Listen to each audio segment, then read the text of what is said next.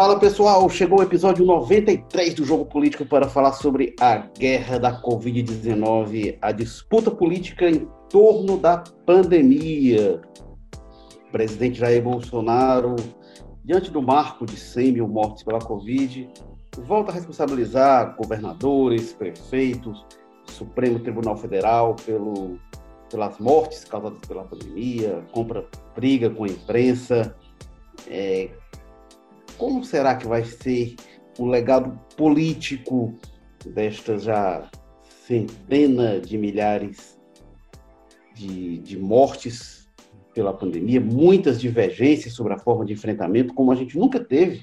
Nenhuma das epidemias de dengue, febre amarela, cólera, várias epidemias que a gente teve no Brasil, nunca houve um enfrentamento político como a gente tem agora, e tem diver, é, diferentes formas de abordar é, esta pandemia nos governos municipais, estaduais, governo federal, diferentes visões também é,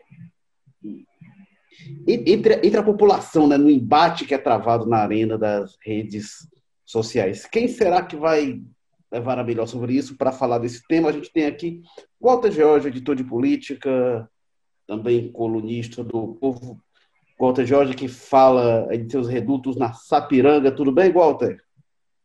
Tudo bem, Érico Firmo, daqui mesmo, da Sapiranga, da velha Sapiranga de guerra. E temos de volta, depois de, nossa, não sei quantos, quantos meses de férias, o período que ele passou, muitos episódios, uns 10 episódios do Jogo Político de Fora. Carlos Maza, repórter investigativo do Povo, colunista de política. Tudo bem, Carlos Maza? Tudo bem, Érico, Walter? Pois é, para você foi muito tempo. Para mim parece que passou o quê? Dois, três dias só. Mas estamos aqui de volta, pronto aí para debater cenário político aqui local e nacional. Carlos Maza, que é, está falando do José Bonifácio, não é isso, Maza? Exatamente, um pequeno espaço de terra, mas muito orgulhoso ali entre o bairro de Fátima e o centro de Fortaleza. Olha aí, eu sou Érico Firmo falando aqui do Damas e vamos lá. Walter George, é, a gente vê uma, esse enfrentamento político sobre a, a Covid ele vem muito desde o início, né? É, quando o Brasil ainda não tinha mortes, estava indo nas primeiras mortes, o presidente Jair Bolsonaro dizia que a população ia ver que estava sendo enganada pelos governadores. Tem essa decisão do STF, lá atrás, que disse que é, o governo federal não tem poder de passar por cima dos governadores para decidir o que abre, o que fecha é, nos municípios, e isso tem usado para o presidente Jair Bolsonaro dizer, olha, a responsabilidade aí é dos governadores, é eles que estão fazendo essa quarentena, e mesmo assim tem muitas mortes. A gente tem pesquisas que mostram, que medem né, a popularidade do presidente, que vê uma, uma rejeição majoritária à, à abordagem do presidente à Covid, um apoio à posição dos governadores. Mas com o avanço das pesquisas, essa diferença diminuiu caiu o apoio aos governadores, cresceu o apoio ao presidente. A gente tem eleição aí da, daqui a alguns meses, né, em novembro.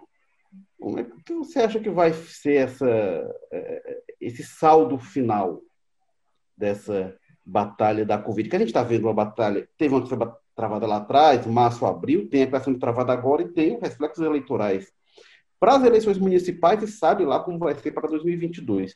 Qual é a sua avaliação, Walter, sobre esse é, que é travado? É, a primeira coisa que se deve fazer é lamentar profundamente que quer dizer, um, um cenário tão dramático como esse que a gente está vivendo, tão duro, que exigiria um Estado absolutamente articulado em todas as suas forças e agindo né, sem nenhum tipo de. ou pondo um pouco das divergências políticas, ideológicas eventuais que, que haja, que são normais dentro de um processo, de um mundo democrático, é, que tudo isso tivesse negado e que a gente tivesse o Estado unido em torno no mesmo objetivo, que seria salvar a vida das pessoas, estruturar equipamentos públicos ou privados, apoiar o que for possível os profissionais envolvidos nessa luta, para poder a gente ir para cima do inimigo real, que é o tal do novo coronavírus.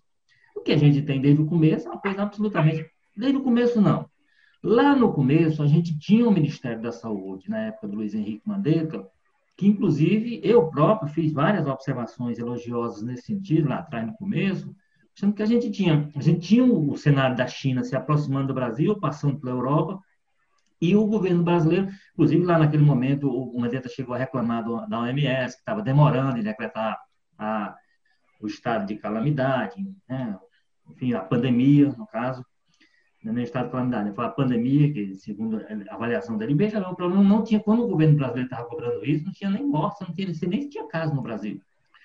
Então, você, e, e, aí tinha uma articulação muito forte com, com, com, com os conselhos de secretários municipais, com os governos estaduais, com as prefeituras. Só que era uma situação, parece que tão bem engendrada, que aquilo tocou o presidente. E ele se sentiu incomodado e decidiu, em função disso, trocar o ministro. E o que diz hoje é que o ministro estava fazendo tudo errado, não sei o que então.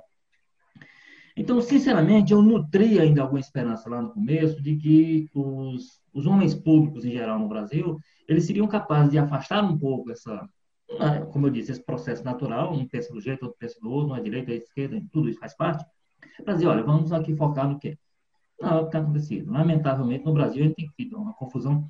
E aí, deve-se dizer, não vou dizer que seja 100% de responsabilidade do governo federal, ter politizado isso aí, tudo, mas grande parte da responsabilidade, não há dúvida nenhuma com relação a isso, se a gente fizer uma análise é, fria, né, que não seja uma análise política mesmo, uma análise fria, vai indicar que quem tensionou o tempo todo, trazendo, levando a coisa para a esfera da política, foi o presidente da República, lamentavelmente. Quem politizou esse debate desde o começo, como eu disse, inclusive as, as mudanças que fez no Ministério, primeiro uma delas, depois o TAS, é, porque exatamente as pessoas não estavam dispostas a, que eram médicos, né? eram pessoas que tinham um compromisso técnico, digamos assim, mínimo, com o que iam dizer, o que iam fazer, se recusaram a cumprir algumas orientações que eram orientações políticas e sem nenhum tipo de retaguarda científica, né? E por conta disso foram substituídos e nós temos aí há três meses um ministro interino da saúde, um general, que está lá para cumprir a missão a missão que o presidente designar para ele. Se for defender a cloroquina, ele vai lá defende a cloroquina. Se for é, trabalhar contra o isolamento, trabalha contra o isolamento. E isso tem sido uma grande dificuldade. E o Brasil está pagando o preço disso, eu acho, dessa desarticulação. E é a desarticulação que começa em Brasília, que começa no Palácio do Planalto. Isso aí é notório, é claro, se a gente for ver a trajetória da, da crise no Brasil e como o presidente da República tem se comportado em relação a ela, a gente vê isso claramente. Né? Por isso que nós chegamos a esse número trágico, essa marca trágica do. Chegamos no, no sábado com 100 mil mortes. Todas elas seriam evitáveis? Não, mas uma boa parte, certamente. Nós tivéssemos um, uma coisa, por exemplo, como o Brasil é um país continental, claramente você tem uma certa movimentação. Então, hoje, o Ceará, por exemplo, que teve aquele foco inicial, que era Hoje está uma situação mais calma, a coisa está se deslocando daqui do Nordeste lá para o Sul. Se tivesse uma articulação nacional, o, pessoal que estava descansando no Sul, se preparando enquanto a, a, a drama estava aqui no Nordeste, havia uma articulação nacional para esse pessoal estar tá, tá reforçando aqui o combate aqui, já que o estado deles estava mais protegido naquele momento.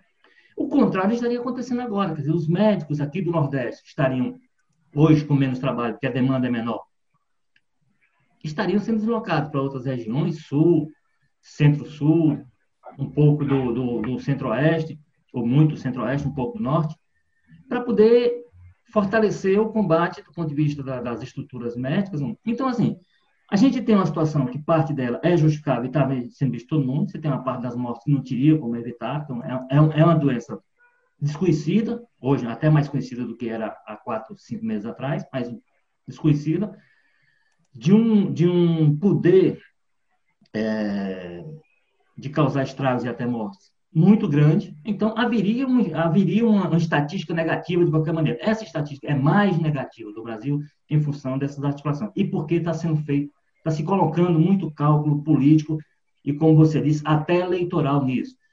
E, o, e, e para fechar, o que também o que me espanta mais é isso que você, esse, esse movimento que você disse. Você tinha lá no começo um apoio muito grande à ação dos governadores e dos prefeitos, que era em geral pelo isolamento, por medidas de enfrentamento real, e o presidente, já desde aquele momento, defendendo o relaxamento, a coisa foi se movimentando de acordo com as pesquisas de, de opinião pública, em direção ao presidente. Quer dizer, os governadores e prefeitos hoje têm menos apoio do que tinham algum tempo atrás, e o presidente tem mais apoio do que tinha no começo. O que significa dizer que a estratégia dele, lamentavelmente, mesmo com todos os erros que já foram ressaltados aqui, do ponto de vista político, eleitoral não se sabe ainda, mas do ponto de vista político parece estar funcionando para ele, o que, da minha parte, é lamentável. É, tá, tá, funcionando assim. A imagem, ele tem conseguido melhorar a imagem. Né? Ainda é muito ruim, né? Ainda é. Não, é. Muito em relação, ruim. continua sendo o presidente pior avaliado e tal, etc. nesse período. Mas em relação é. ao que era no começo, tem melhorado. É isso que é isso que. É, eu acho que. Acho que realmente ele entrou numa batalha política. E aí, quando a gente vê as declarações dele, né? Por que, que o Bolsonaro? E aí eu, tenho tratado disso por que, que o Bolsonaro, ele, toda vez que ele vai lamentar as mortes, sempre tem um porém. Eu lamento, mas vamos tocar a vida. É, é, é, é pô, é lamentável, mas, mas acontece. Isso é o destino de todo mundo. Sempre tem um porém. Quando ele lamentou, por exemplo, a morte, é, é, as mortes no Líbano, que, que ele, ele, disse que, olha, a gente se sente muito, estamos profundamente tristes e tal. Não, não tinha porém. Por que, que ele não consegue fazer isso em, em relação às mortes por Covid-19? E quando ele diz assim, não, lamento todas as mortes, que é para é, é, é, dizer, não, essas não tem nada de particular. E o que essas têm de particular é serem mortes por uma causa nova, uma causa que única dessas todas, que poderiam ser, então, combatidas e enfrentadas com uma política única, que poderia atenuá-las, né? E ele, ele não quer dar o braço a torcer nisso, que ele está nesse enfrentamento político. Para ele, inclusive nas redes sociais, é importante que a manifestação sempre seja de confrontar, de colocar que não é tão grave. E se a gente for lembrar, no começo da pandemia, ele trabalhou com aqueles cálculos lá do, do Osmar Terra, que era compatível com H1N1, então seria entre 800, no máximo 2 mil mortes. E aí, se você tinha no governo uma avaliação de que uma coisa é causar no máximo 2 mil mortes, e depois de alguns meses a gente tem mais de 100 mil, eh, você não pode dizer, não, mas a avaliação que a gente mantém é a mesma. Não pode ser a mesma. Não pode, você não pode avaliar de um jeito igual uma coisa que você projeta 2 mil mortes e que dá em 100 mil mortes. E, mas não teve avaliação realmente, é, mudança de avaliação. E é o que e é trazendo o Carlos Mata para a conversa, é bom que a gente tem aqui o nosso acadêmico de direito, que a grande argumentação do Bolsonaro para dizer assim, olha, tiraram o meu poder, o STF disse que eu não podia fazer nada, e o que o STF disse era que é, é, os prefeitos e governadores eles podem decidir o funcionamento das atividades na sua esfera e o governo federal não pode passar por cima. Não disse que o governo federal não tinha atribuição na área de saúde, que não tem nada. E tem uma coisa que é mais interessante. E tem uma coisa que é mais interessante sobre isso. Esse enfrentamento nunca houve em outras pandemias. Nunca, a gente já, a gente já teve epidemia no Brasil, nossa, desde, desde o século XVII a gente tem relato de epidemias aqui. Nunca houve é, relato de, desse tipo de divergência, tanto que o STF nunca tinha sido chamado a opinar, porque a gente nunca teve governo federal e estados competindo no enfrentamento a uma doença, sempre teve colaboração. Carlos Maza, qual a sua avaliação sobre este quadro? Primeiro, primeiro Eric, comentar uma coisa que você falou, que você disse que o governo é, não pode né, tratar da mesma forma duas mil mortes e cem mil. Olha, eu acho que ele não deve mas não pode, a gente está vendo aí que o Bolsonaro discorda de ti. Essa questão que você diz, né, dessa, desse embate jurídico, o Bolsonaro argumentava aí o STF, que, que foi o, o STF que decidiu que os estados podiam, você vê muito que, que ele reduz muito aquela discussão que ele tentou placar desde o início, né, que era aquela questão que ele dizia, ele achava, você via que pelas falas das lideranças do governo, pelo Osmar Terra ali, que eles achavam que ia ter uma calamidade de saúde mais leve, né? uma coisa mais ali besteira, e a questão econômica seria muito mais imediata, muito mais urgente, bateria, quebraria o país logo. E o que a gente acabou vendo foi justamente o contrário. Ele até tenta lucrar em cima disso, né? alegando que o país não quebrou por causa do auxílio emergencial, ali que foi aprovado muito por pressão do Congresso durante ali, a crise, mas ele também sabe que já é tarde demais para admitir que a coisa é grave mesmo. Então fica essa coisa né, do, do Bolsonaro jogando para cima dos governadores, porque ele reduz muito essa questão essa disputa da ah, fechar a quarentena, o isolamento social, quando a gente sabe que o governo federal tinha muito mais coisa para colaborar do que só com isso, né? De dizer o que é quarentena e o que não é, até quando vai ser o isolamento. Parece que o Bolsonaro limita no início da crise, é só isso que o governo poderia fazer, quando a gente sabe que está longe de ser verdade. A gente está aí tantos meses aí sem um ministro da saúde que seja alguém da área mesmo, está com um militar, o que é até ruim para a imagem das Forças Armadas, parece que só para de pé na pasta ali se for alguém que consegue ser sempre fiel, né? Muito antes de ser um médico, muito antes de ser alguém preocupado com a saúde. É, e agora, retomando a discussão que vocês estavam tendo aí, eu não sei se o impacto político eleitoral a curto prazo vai ser assim tão devastante, né? A gente sabe que o bolsonarismo radical tem estratégias que travam o debate, que transformam tudo naquela arena ideológica, vai ter muita fake news, vai ter muito meme, simplificando questão complexa, né? O governo vai colher muito aí em cima desse auxílio é, emergencial, que acabou salvando de fato muita gente, fora que muita gente ainda está nos impulsos imediatos, né? Culpando a quarentena por todo o problema que aparece, ele não teve uma chance de amadurecer um debate sobre isso. Mas agora eu queria deixar registrado, que eu acho importante, é que eu acho que se você está do outro lado de achar que o Bolsonaro está fazendo um bom trabalho, a história nesse sentido vai ser implacável. Não há nada que o Bolsonaro ou que o Osmar Terra falam que vão convencer a gente, quando a gente for olhar esse período para trás, e vai estar muito bem documentado o fiasco que foi a condução do presidente, talvez um dos piores do mundo inteiro, né? Vai estar lá, ó, 100 mil mortos, talvez até muito mais, a gente não sabe onde que isso vai parar, uma tragédia, uma parcela considerável da população que foi vítima. Né? A gente vai ter aí amigos, parentes de quase todo brasileiro vão estar nessa estatística. E esse debate esquerda-direita vai ser muito pequeno. É, o que vai aparecer, o que vai estar registrado são as falas dele chamando de gripezinha, dizendo que vão ser 2 mil mortos. A total falta de coordenação federal, como o Bota colocou. Qual é o programa federal que a gente tem com relação a melhorar o atendimento do, né? A gente viu muito pelo contrário, governadores do Nordeste se unindo para se ajudar, enquanto o governo federal fazia tudo no alcance dele, parece que para boicotar. Então eu acho assim que nesse sentido eleitoral ele ainda consegue ter alguma sobrevida aí, consegue até talvez tirar lucros políticos disso, até porque o auxílio emergencial vai ter esse poder. Agora a história vai ser implacável com o Jair Bolsonaro, eu não tenho nenhuma dúvida disso. É, agora, o auxílio emergencial, inclusive, eu tenho é, dúvidas sobre a durabilidade desse impacto, porque na medida que é um auxílio é, transitório, quando ele deixar de existir, eu não sei se é, é, é vai persistir algum impacto, inclusive para ter efeito eleitoral. Inclusive, ele pode ter um efeito reverso quando as pessoas pararem de receber. É, esse... eu, eu, acho que quando, quando você tem um auxílio pago dessa forma, é muito fácil trabalhar ele, pelo menos eleitoralmente, numa campanha, porque as pessoas têm noção imediata, né? Qualquer pessoa tem noção imediata do que aquilo ali representou para ela. Então, nesse ponto, até por isso ele aposta muito nisso. Mas, claro, com certeza tem essas questões que você coloca, né? Muito imprevisível, até porque vai ter uma briga aí, provavelmente, do Congresso querendo estender e o Paulo Guedes, do outro lado, puxando a corda para o não. Não, vamos não, gente, já gastamos dinheiro demais.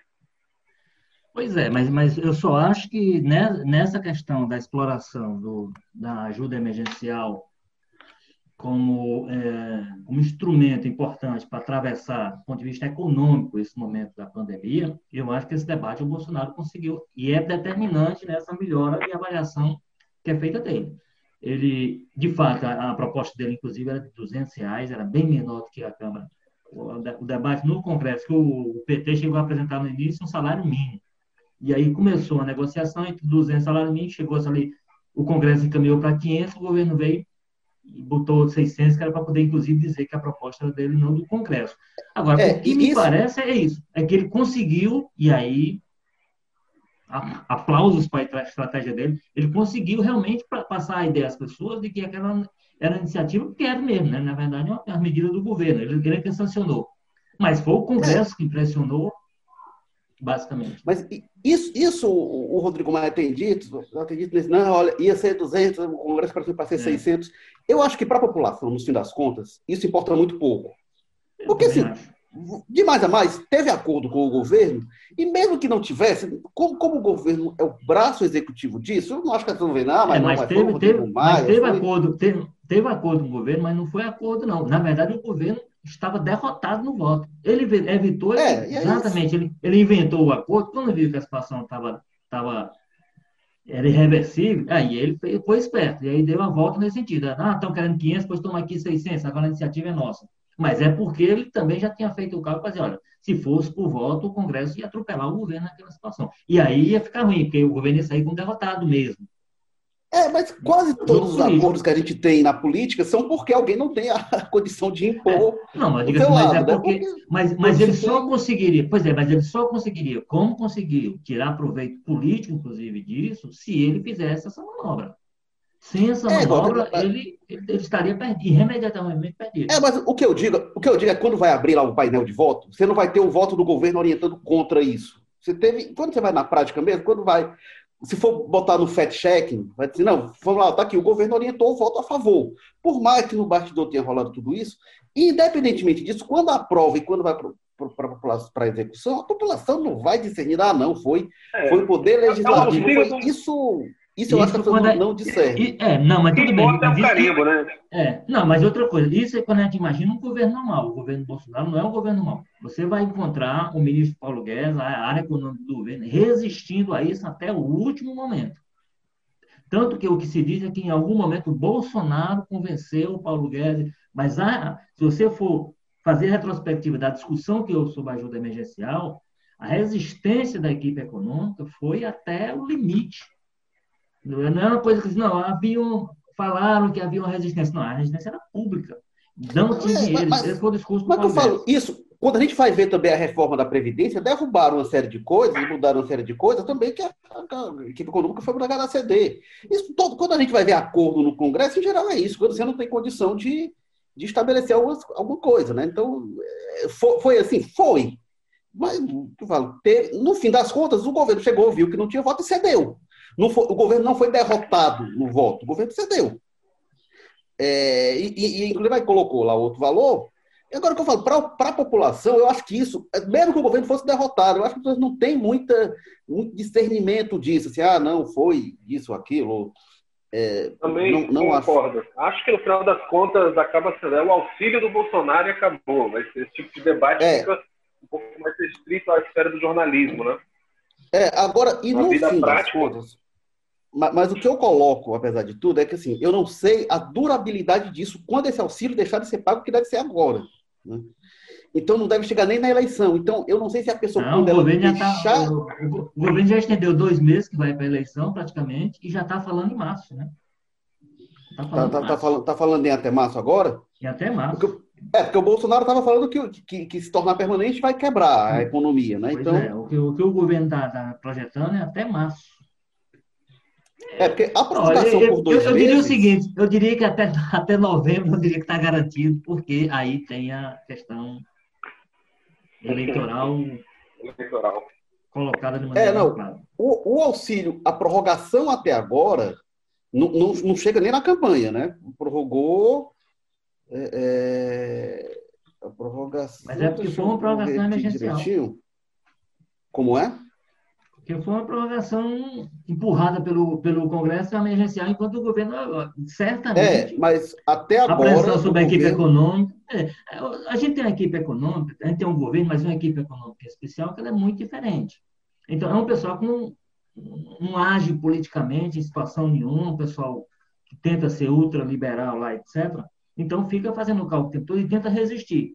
Só que esse pessoal, como cedeu na, na ajuda emergencial, como cedeu muita coisa na.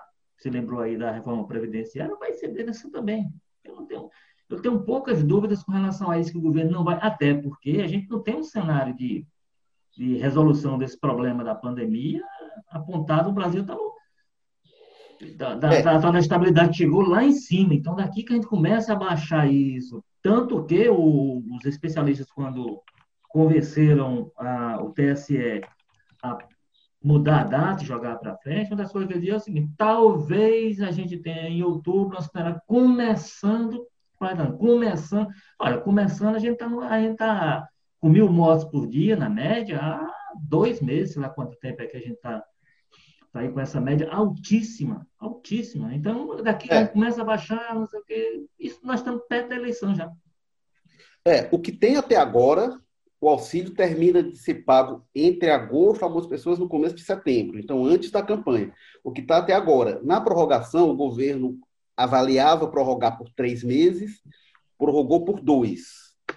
E a discussão que está agora é de ir realmente até março de 2021 com um valor menor, valor de, menor. 200 a, ah. de 200 a 300 reais. O valor rebaixa, mas esse sei, ajuda vai ficar. É, também não sei, isso que eu não sei, como é que impacta para a população. Até agora, a pessoa, no começo da campanha, já vai ter acabado o auxílio emergencial. Né? Então, eu não sei se esse, se esse impacto se mantém sem a pessoa estar mais recebendo. Se for prorrogado com valor menor, tem um impacto. Não sei como é para quem recebia 600, receber a metade ou um terço disso. Também não sei como é que é esse impacto. Ah, mas era tanto e tal. Não sei se vai ser essa maravilha toda, porque uma avaliação que com 600, ele falou, melhorou? Melhorou. Não está nenhuma, nenhum espetáculo.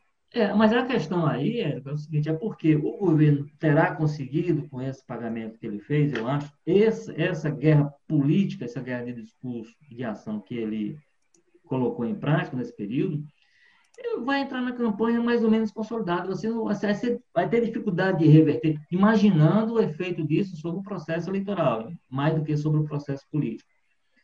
Mas o governo, de alguma forma, conseguiu transferir para governadores e principalmente para prefeitos parte da responsabilidade que era absolutamente sua, inclusive com mentiras, como foi dito. Essa mentira de que o STF não me deixou fazer nada, essa mentira cabeluda. Com mentiras como ele fez agora recentemente com essa manipulação absurda dos números, com o tal do, do ranking, do, do, quando chegou a 100 mil, e distribuiu mortes aí pelos governadores e pelos prefeitos, com números, manipulando o número de maneira quase criminosa, porque ele pega São Paulo e trata como Roraima, quer dizer, coisas absolutamente desiguais, com números absolutos. Então, é, como é um governo sem escrúpulo para usar os dados e usar as informações e usar suas ações em função dos seus interesses, eu acho que ele vai chegar no processo eleitoral nessa perspectiva com essa situação de transferência de responsabilidade mais ou menos consolidada. Aí, como você disse, aí vai baixar o pagamento, então será que as pessoas vão dizer, ah, tá, estou recebendo menos que recebi antes, então não sou mais tão grato, etc. Mas o processo estará consolidado, eu acho, até o final do, do pagamento dessas, da, da tua ajuda. É, eu, eu, tenho dúvida assim, do, do, impacto realmente que, que, que, o auxílio vai ter de forma continuada o auxílio que, que não seja continuado e essa redução, né? Eu acho que pode ter realmente é, um impacto negativo para a avaliação do presidente, inclusive assim, ah, que deu algo que tirou, isso acho que pode não ficar tão bem entendido. Mas a gente vai é, avaliar realmente até lá. Tem uma preocupação que o presidente tinha, e aí eu acho que foi inteligente, embora cruel do ponto de vista da estratégia dele, é de que ele calculava o seguinte: quando a crise da saúde baixar, a crise da economia vai continuar. Então, as pessoas já vão ter esquecido a crise da, da saúde e vão estar sentindo o impacto da crise da economia. Eu acho que ele fez um cálculo que fazia sentido politicamente. E tem uma coisa que está atrapalhando esse cálculo de todos os pontos de vista, é que está durando mais do que eles estimavam. Pelas contas do Osmar Terra, o Osmar Terra, é, o Osmar Terra projetava lá para o começo de abril, que ia ser o pico, e depois foi adiando, né? Maio, junho, e a gente está é, tendo é, o pior momento do número de casos, até parece já ter passado, parece ter, estabilizado, mas está nessa estabilidade alta, de uma constância de muitas mortes e muitos casos. Então, eu também não sei qual o impacto disso. Mas essa lógica dele, de que não, vai, as pessoas vão estar sentindo a economia depois que baixar a crise da saúde, eu acho que é um raciocínio que politicamente faz sentido, né? Ele é cruel, é maquiavélico. Nem sei se é foi planejado.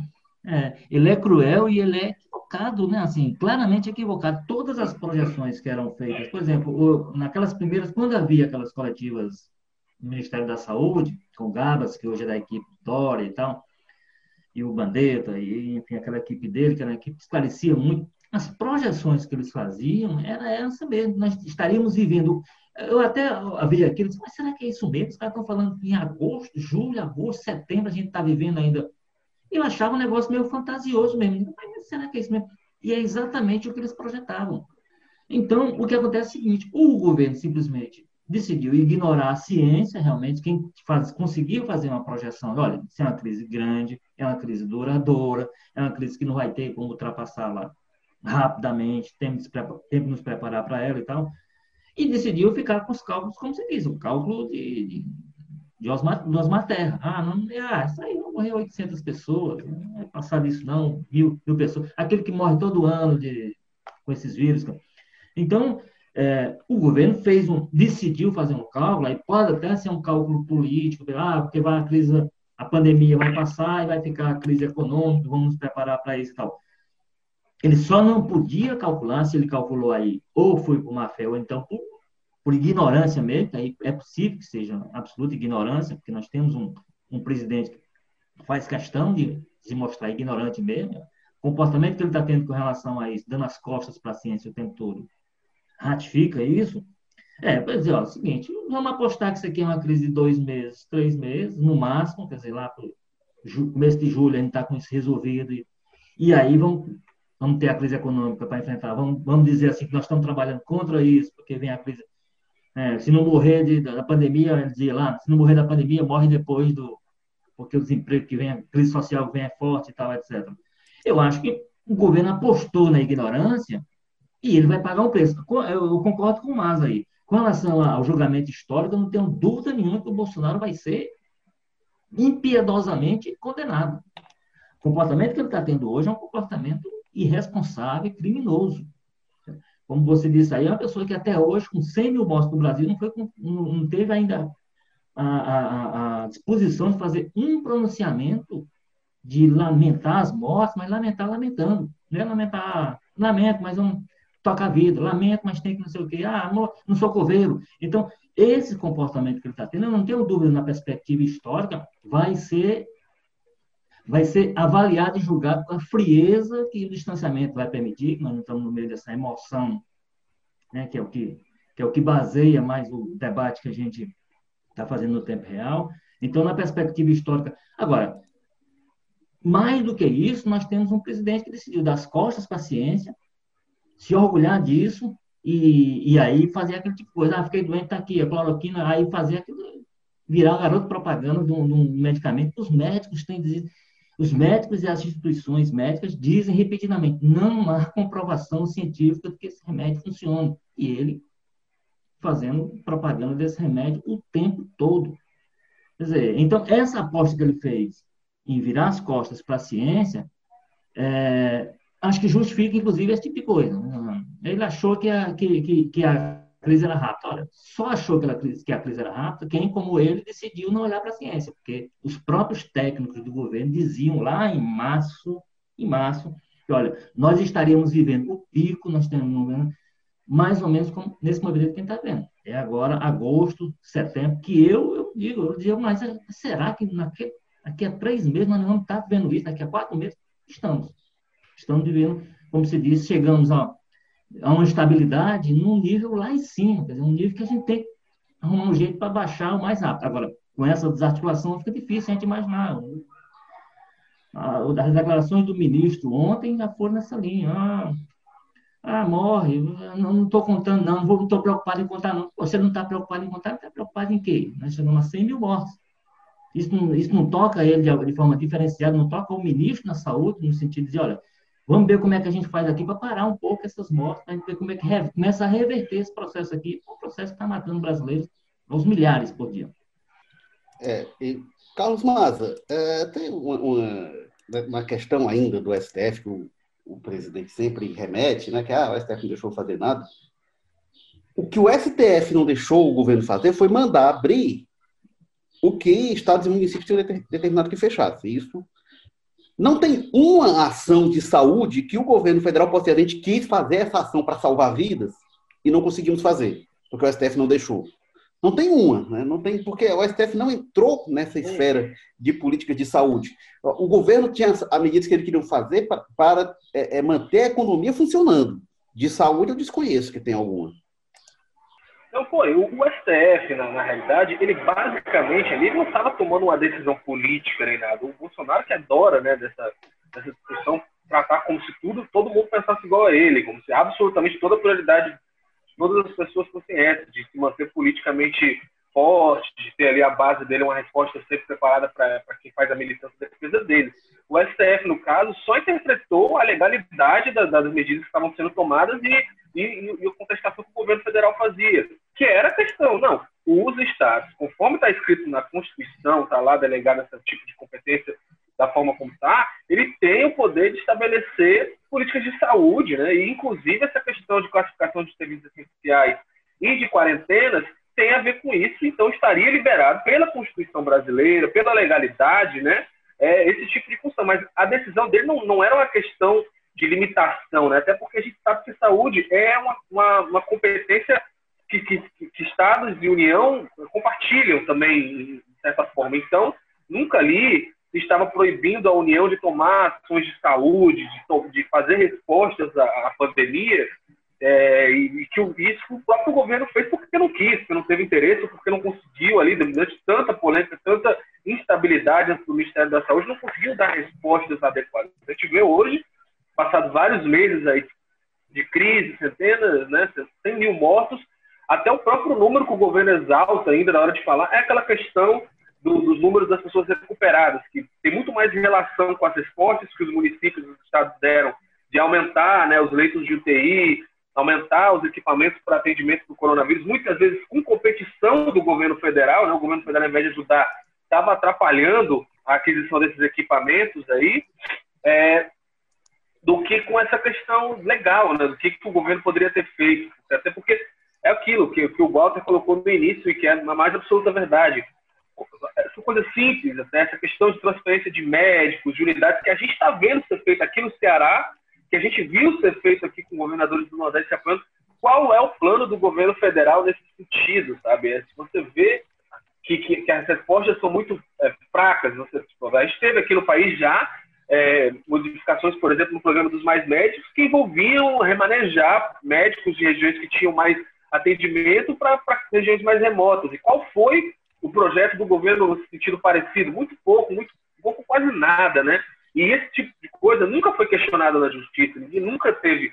Porque lembrando é isso, o STF não limitou, não concedeu competência para um ou outro, ele só disse que os estados estavam sim amparados na Constituição nessa, nessa questão de estabelecer políticas de saúde. O resto a gente sabe que, enfim, é o jogo político, o Bolsonaro está muito, sempre teve, né? A gente sabe que desde o início, talvez o que tenha piorado a situação foi que quem surgiu aí do outro lado da balança dele eram justamente os adversários políticos dele, né? Era o João Dória ali, era o Wilson Witzel lá no Rio de Janeiro. É o pessoal justamente que o Bolsonaro já torce aí o nariz quando, quando escuta qualquer coisa que eles falam. A gente lembra que no início, quando a coisa ainda estava naquela, naquela dúvida, ninguém sabia para onde ia, o Bolsonaro teve uma briga ridícula, patética, uma coisa totalmente né, fora da, da imagem de um chefe de Estado com o Dória numa transmissão, chamando ele, dizendo que ele não ia é, lucrar em cima dele como se fosse uma questão disso, né? É, isso que estivesse norteando o interesse público de gestor da maior cidade do Brasil, é, do maior é, estado do Brasil e do presidente da nação. Enfim, a gente sabe que o Bolsonaro é muito preso nessa questão política é, e acabou fazendo essa aposta dele, uma aposta arriscada e tudo mais. Mas, enfim, o resto é tudo argumentação política, fla É aquela história que a gente já vinha falando, né? Como é que funciona essas redes do bolsonarismo, né? você tem posições muito fechadas, você tem estratégias, e que, por incrível que pareça, funcionam, né? Como a gente tem visto aí, consegue segurar aquela base nos 30% que não abre de jeito nenhum. É, é, imprevisível saber qual vai ser o impacto disso nas próximas eleições. Enfim, é muito lamentável que a política brasileira tenha se resumido a isso. Agora, basicamente, até uma pandemia, qualquer assunto vai ser resumido a isso. Você, quem toma é, quem toma, quem é de direita toma cloroquina, quem é de esquerda toma tubaína. Olha o, o, ponto que a gente chegou, uma situação muito lamentável. É, é essa frase... E, e, e, tem, tem uma questão aí sobre esse ponto que o, que o, que o Maza lembrou da, da discussão dele com o governador Dória. Nós tivemos um episódio mais recente que eu acho até, digamos assim, mais grave, porque já em cima de, uma, de um quadro de, de mortes, de óbitos muito maior e tal, foi o governador do, aqui do Maranhão, o, o Flávio Dino, sugerindo que o presidente chamasse os governadores e os prefeitos para uma grande articulação para exatamente pensar como é que vão ser, como é que vai ser após a pandemia na área econômica, como é que o Estado e ele reagiu dizendo: "Ah, agora querem minha, agora querem minha, quer dizer, não deixaram fazer nada e agora estão querendo minha ajuda". Ele não tem noção de que é o presidente da República do Brasil. Isso é, isso é absoluta falta de noção de quem é do que representa nesse momento histórico do Brasil o presidente. Um aceno desse um aceno é mais do que é mais do que justificável. E a reação do presidente é a reação de quem não está, inclusive, disposto a encontrar uma saída para o problema na, na, próxima fase, quando ele vier mais grave, que é a parte de fato econômica. Agora, eu, eu, eu, eu sugeriria que a gente preste atenção no que está acontecendo nessa, nessa linha que está falando do, do pós-pandemia e dos, das responsabilidades, do que está acontecendo na Itália. A Itália, o Ministério Público está lá investigando responsabilidades. Eu não sei se é em Palermo, uma daquelas regiões, mas ó, quem foi o responsável por deixar de adotar as medidas no momento adequado e vai, por conta de, de foi acionado pelas famílias, por famílias de vítimas, e o primeiro-ministro já foi depor lá para dizer, olha, o, que é que o governo fez, a hora que ele fez é correta, deixou, e o que ele deixou de fazer? Para tentar entender as razões também do governo local, da prefeitura e do, do governador de província, coisa desse tipo, não sei se é província que chama lá na Itália, mas enfim, mas está se buscando responsabilidade para saber se, se foi uma morte que foi responsável, tem que buscar o responsável, porque se alguma medida deixou de ser tomada no momento adequado, e se podia se ter feito alguma coisa para salvar aquela vida ou aquelas vidas, de fato é preciso. Esse momento eu acho que vai, vai chegar no Brasil, do, do Ministério Público, das autoridades. Vamos, vamos ver aqui se tem responsabilidade a buscar com relação a isso. Porque pode ser que se chegar à conclusão de que as 100 mortes eram inevitáveis mesmo, não tinha toda a estrutura que fosse colocada à disposição não daria conta, etc. E tal, é possível. Agora, se houve alguma negligência, se alguém deixou de agir no momento certo, e se esse alguém é federal, estadual ou municipal, também no caso do brasileiro, em algum momento, eu espero que não fique para a história isso, né? Como na Itália já estão fazendo, já estão buscando responsabilidade para saber se houve negligência, Walter, que tipo de ação deixou de ser adotada. Um eu tenho um pouco de receio que se isso aí fosse aplicado no Brasil, na verdade, iam prender a prefeito e governador que decretou quarentena, viu? Porque eu acho que o debate político aqui está tão contaminado que, bobear, boa parte do judiciário hoje, inclusive, até apoia o Bolsonaro em muitas dessas questões aí. A gente vê que, enfim, ninguém está salvo dessa polarização extrema aí, até pela própria é, inércia do judiciário e do próprio legislativo até agora com relação a essas, essas coisas que não deveriam ser nem do ramo da política, quando o cara é, faz debote, faz pouco caso né, das, das coisas. Isso aí não é nem no ramo da esquerda, da direita, ideológico, é uma coisa para ser execrada por qualquer ser humano que tenha um mínimo de decência, pelo menos eu acho. Agora, só corroborando com isso, lembrando aqui a gente teve, no final de maio, os Estados Unidos alcançou a marca dos 100 mil mortos, né, que até agora só o Brasil e os Estados Unidos conseguiram essa marca. Você tem noção, terceiro lugar o México, agora que foi bater as casas dos 50 mil, que é o terceiro lugar em número de mortes. Né? E olha, olha, o que o Trump disse no dia 28 de maio, quando teve 100 mil mortos. Né? Ele foi nas redes sociais, foi à imprensa e deu a declaração dizendo: ó, nós acabamos de alcançar um marco muito triste com o coronavírus, com mortes alcançando 100 mil. Para todas as famílias e amigos daqueles que faleceram, eu queria estender toda a minha simpatia, né, meus desejos é, sinceros de amor por tudo que essas grandes pessoas representaram e ainda vão representar. Deus está com vocês. Então, veja completamente diferente. No, nosso dia que foi 100 mil, o Bolsonaro foi tirar foto do Palmeiras, né, coraçãozinho, dizendo do título nacional, estadual, aliás, do Palmeiras. Então você vê que tipo, até o Donald Trump, né, que tem aquela, aquele perfil, que tem aquela história toda, que é um cara de, de direito, acho que ninguém no mundo, em sua consciência, vai negar isso. Eu sei que tem muita maluquice na hora de analisar onde é que está político no espectro, no espectro né, ideológico, mas eu tenho certeza que o Donald Trump ninguém vai negar que é um político de direita, talvez bastante à direita, né? Enfim, até ele teve pelo menos esse nível de simpatia, enquanto o Bolsonaro tem uma negação absoluta, um negócio vergonhoso. São 100 mil mortos. Continuar negando, a gente ainda vê o filho dele, dia desse estava requentando aquelas teorias da conspiração de que se estão inflando os números de mortos. Pelo amor de Deus, hoje eu acho que não há basicamente nenhum brasileiro que não conheça alguém próximo, que não teve um amigo ou um parente, ou morreu ou chegou muito perto disso. Então, é muito triste esse tipo de, de, de questão. Eu acho que ela inviabiliza até que você tenha um debate sério de responsabilizar essas pessoas depois, porque qual é a tese que vai prevalecer, né? Infelizmente a gente não sabe, a gente não sabe nem se com o tempo não vai dentro desse mundo da, do judiciário não vai prevalecer essa tese de que a quarentena matou muito mais gente, foi muito mais prejudicial. Então, muito delicado, muito complicado, mas que seria importante ter um debate sobre isso no futuro, com certeza. É, tem algumas questões aí que eu queria é, é, pegar do que você disse. Primeiro, do ponto de vista da politização, não é direita e esquerda que está no mundo. Né? A gente vê o governo de, de, de, esquerda da Nicarágua, por exemplo, é um dos mais negacionistas do mundo. A gente vê o governo de direita na Alemanha, por exemplo, é, que aí tem uma postura muito mais responsável. O governo da Suécia, que é um governo social-democrata, que nesse esquerda foi o, o mais é, é, é, flexibilizou na Europa. Então, definitivamente, é, não, não é essa a questão. É uma questão realmente de posição em, em, relação à pandemia. Tem uma questão que vocês colocaram, que se discute, que é muita tese do Osmar Terra. Né? O Osmar Terra, que projetava lá menos de duas mil mortes, ele agora diz que se não tivesse quarentena, se, se, se tivesse é, é, é, sem fazer nada, iam ser as mesmas 100 mil mortes. Ele se arvora a autoridade para falar do número de mortes, mesmo com as projeções que ele fez. Mas ok, vai lá que seja. A gente não tem como saber. A gente não tem como saber quantas pessoas morreriam se não fizesse nada. A gente não tem se seria mais, seria menos. Então, ah, seria a mesma coisa. Só teria um jeito de saber quantas morreriam sem fazer nada. Era sem fazer nada. Era o que muita gente queria que tivesse sido feito, como o presidente Bolsonaro queria que tivesse sido feito. Como o Osmar Terra defende, né? não os cuidados individuais. Os cuidados individuais que o Osmar Terra defende, ele diz não, cada um tome seus cuidados é uma crueldade, porque nem todo mundo tem o mesmo, a mesma possibilidade de tomar cuidados individuais. O dono de uma fábrica, ele tem a possibilidade de dizer, não vou para a fábrica. O funcionário não tem essa possibilidade, então ele é absolutamente cruel.